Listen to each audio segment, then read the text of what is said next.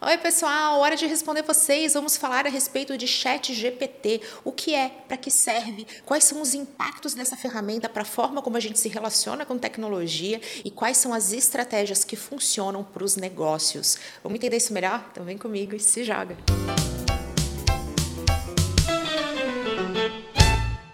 Eu sou Camila Renault, consultora de marketing digital, especialista em inteligência artificial para negócios lá no MIT, nos Estados Unidos. E vou conversar com vocês a respeito do Chat GPT. Essa que é uma sigla para Generative Pre-trained Transformer, uma tecnologia que utiliza inteligência artificial, mais especificamente redes neurais para aprendizado de máquina. Eu tenho conteúdo inteiramente dedicado sobre como máquinas aprendem, como que funciona essa tecnologia, seus impactos e aplicações. super recomendo que você se jogue jogue nele.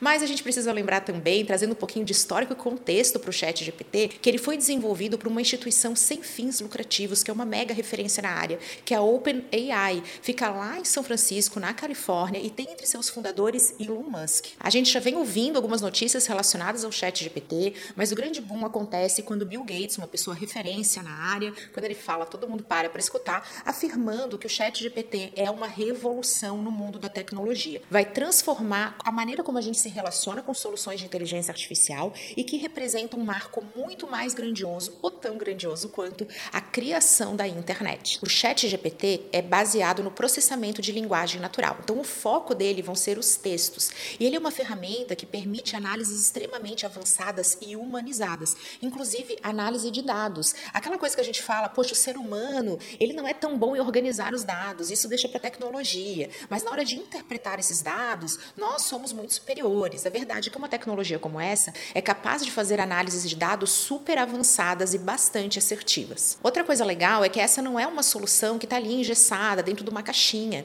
Ela é uma solução que está na nuvem, uma espécie de SaaS. Você cria uma conta e através dessa conta vai acessar essa tecnologia, algo que é muito acessível, inclusive para os pequenos negócios. Você vai conferir meu conteúdo sobre como máquina aprende, o que é machine learning, mas de forma geral, o ChatGPT ele vai alimentar todo o conhecimento dele a partir partir da informação que ele coleta da internet, que a gente já sabe que é algo praticamente infinito.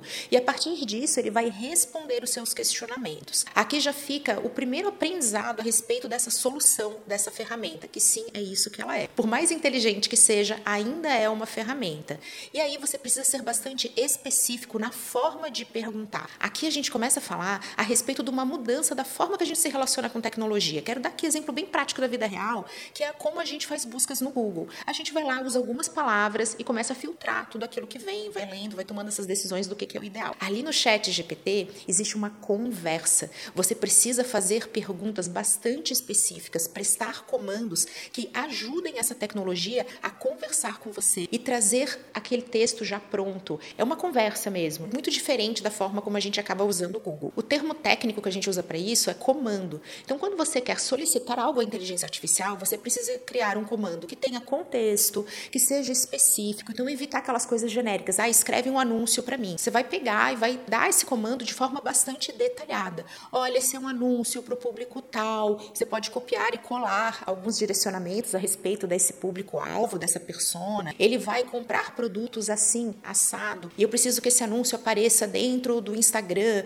Você vai dando comandos muito específicos. Olha ali, já tem outro conteúdo para você se jogar, que é como fazer um briefing. Olha como é importante saber pedir, seja para um humano ou para um robô. E algo que é muito presente dentro do aprendizado de máquina é que esse robô precisa ser treinado. Essa inteligência ela vai se desenvolvendo. Então, conforme você vai dando os comandos, é possível que a resposta que você receba não seja ideal. E aí você continua a conversa, você vai refinando esses comandos até que você receba um material que você esteja apto a trabalhar. Vamos falar dos usos do chat GPT? Olha só como aqui começam a aparecer infinitas estratégias e possibilidades. A primeira delas, integração com outras ferramentas nativas e existentes. A gente ainda não tem todas as respostas de para onde vamos caminhar, mas um CRM, por exemplo, vai poder ser integrado a essa solução que a gente já viu aqui, que é através da criação de uma conta, que vai poder trazer essa inteligência para dentro de um software que você já utilize na sua operação, no seu negócio. Isso também vai valer para o atendimento ao cliente, que é onde os chatbots já estão bastante integrados, são muito utilizados, todo mundo aqui já teve uma experiência com robô de atendimento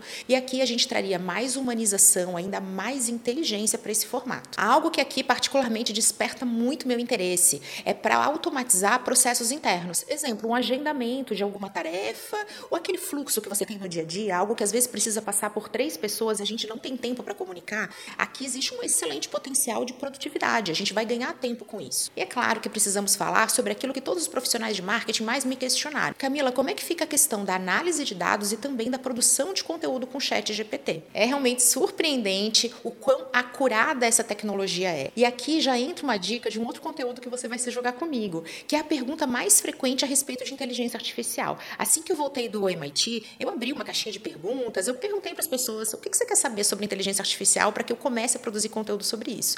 E a pergunta campeã, por que, que eu tenho medo de inteligência artificial? Esse é um conteúdo obrigatório para todos nós, justamente para que a gente pare de ter tanto temor e encare como uma oportunidade. E lembre-se que sim, nós teremos impacto sobre o nosso dia a dia, que sim, profissionais que se parecem com robôs serão substituídos por robôs. Mas segura aí que a gente já fala sobre isso, que agora é hora de enaltecer a incrível oportunidade para profissionais de marketing no que tange a toda análise de dados e também a produção de conteúdo. Isso porque quando você alimenta através de comandos extremamente específicos essa ferramenta, essa solução, ela traz conteúdos muito bem feitos, extremamente categorizados e baseados em dados que você vai imputar. Outra coisa importante, se você começar a botar dados ali, olha, deixa eu entregar para você um relatório. As análises são incríveis. É realmente ficar abismado com quão acurada essa tecnologia é. E aqui que está a primeira grande oportunidade, que você ganhe tempo com isso. Você que é estrategista, você vai ser capaz de começar o trabalho. Sabe aquele primeiro pontapé? Opa, vem aqui esse conteúdo, aí eu vou refinar. Então aqui eu preciso ganhar tempo, eu quero entregar algo, uma solução para esse meu cliente, e eu não sei por onde começar, e você vai imputando dados e vai recebendo esse primeiro passo, que pode ser refinado por você, ser humano inteligente e estratégico. Mas não dá para não enxergar aqui a excelente oportunidade de produtividade, o quanto nós podemos ter ganhos de escala. E aí é claro que existem as bolhas da inteligência artificial, pessoas e profissionais que vão ser muito mais impactados. Mas vamos lembrar, gente, estratégia é algo que por mais que venha assim dessa ferramenta, a gente precisa de um ser humano. Outra coisa que aqui entra nesse ponto que vocês questionaram a minha opinião, né? Vou usar aqui esse espaço para lembrar que todas as soft skills, aquelas habilidades emocionais, a sua capacidade de empolgar, de emocionar, de trazer segurança para o seu cliente, aquilo que está relacionado à venda, todas essas etapas que envolvem a emoção, um chat, por mais acurado, pelos melhores textos, pelos melhores anúncios, até pelas análises que ele vai fazer, só ser humano consegue.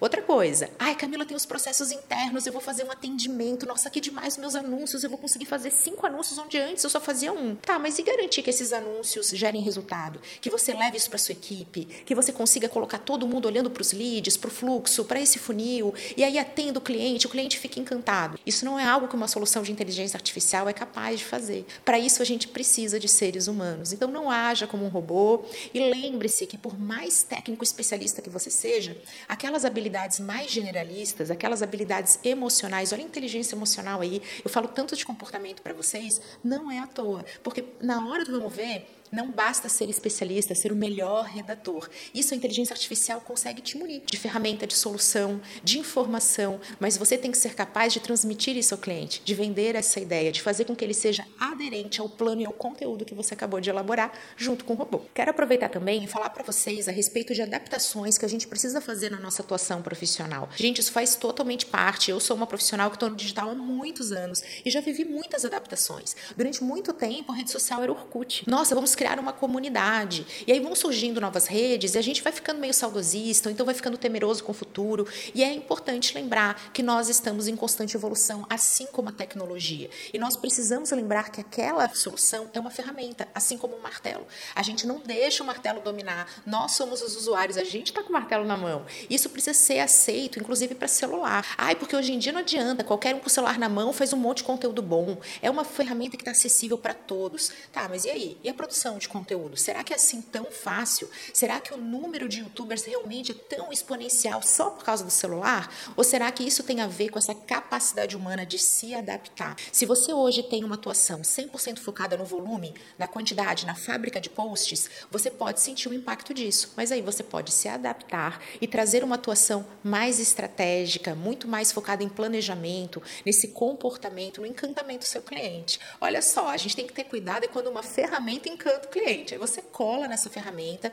e passa a atuar em sinergia com ela. Esse é o meu recado do coração. Vocês também me questionaram a respeito do ponto que eu mais gostei. Né? Então, Camila, dentro dessa solução, o que, que você preferiu? Gostei muito da questão da análise de dados. Isso porque ela impacta o meu trabalho também. Eu sou contratada para analisar dados e propor estratégias. Na hora que a gente está ali brincando de dar comandos para o chat GPT, você tem muitos insights. Isso te força a pensar mais, estressa o seu modelo. No sentido de que você está ali vendo isso aqui, você concorda com isso? Olha o pensamento crítico aparecendo. Então, essa é uma ferramenta que, assim como o Google, quando eu vou lá e faço faço uma busca. Permite que eu encontre novas fontes, que eu questione essas fontes e que eu possa comparar informações. Todo mundo aqui que já fez uma busca, seja no YouTube ou no Google, sabe que você encontra o mesmo tema com diferentes textos, com diferentes visões, com diferentes vídeos e você começa, não, calma, isso aqui eu concordo, isso aqui não. Então, olha que oportunidade que você tem de algo que é o meu dia a dia, que é propor planos, estratégias, que é analisar dados e com base neles tomar decisões, eu vou poder através dessa ferramenta ter essa mesma situação que eu tenho quando eu faço uma busca no Google, mas com algo muito mais elaborado e que um buscador não é capaz de fazer por mim. Esse é um daqueles conteúdos enormes, mas que não vão parar, justamente porque é hora de ouvir vocês. Me contem se vocês já testaram essa solução, quais são as impressões, quais são os medos, o que vocês querem saber, que assim eu produzo mais conteúdo feito sob medida, que é o que eu mais gosto, dessa interação e dessa geração de conteúdo para vocês. Um super beijo, até a próxima!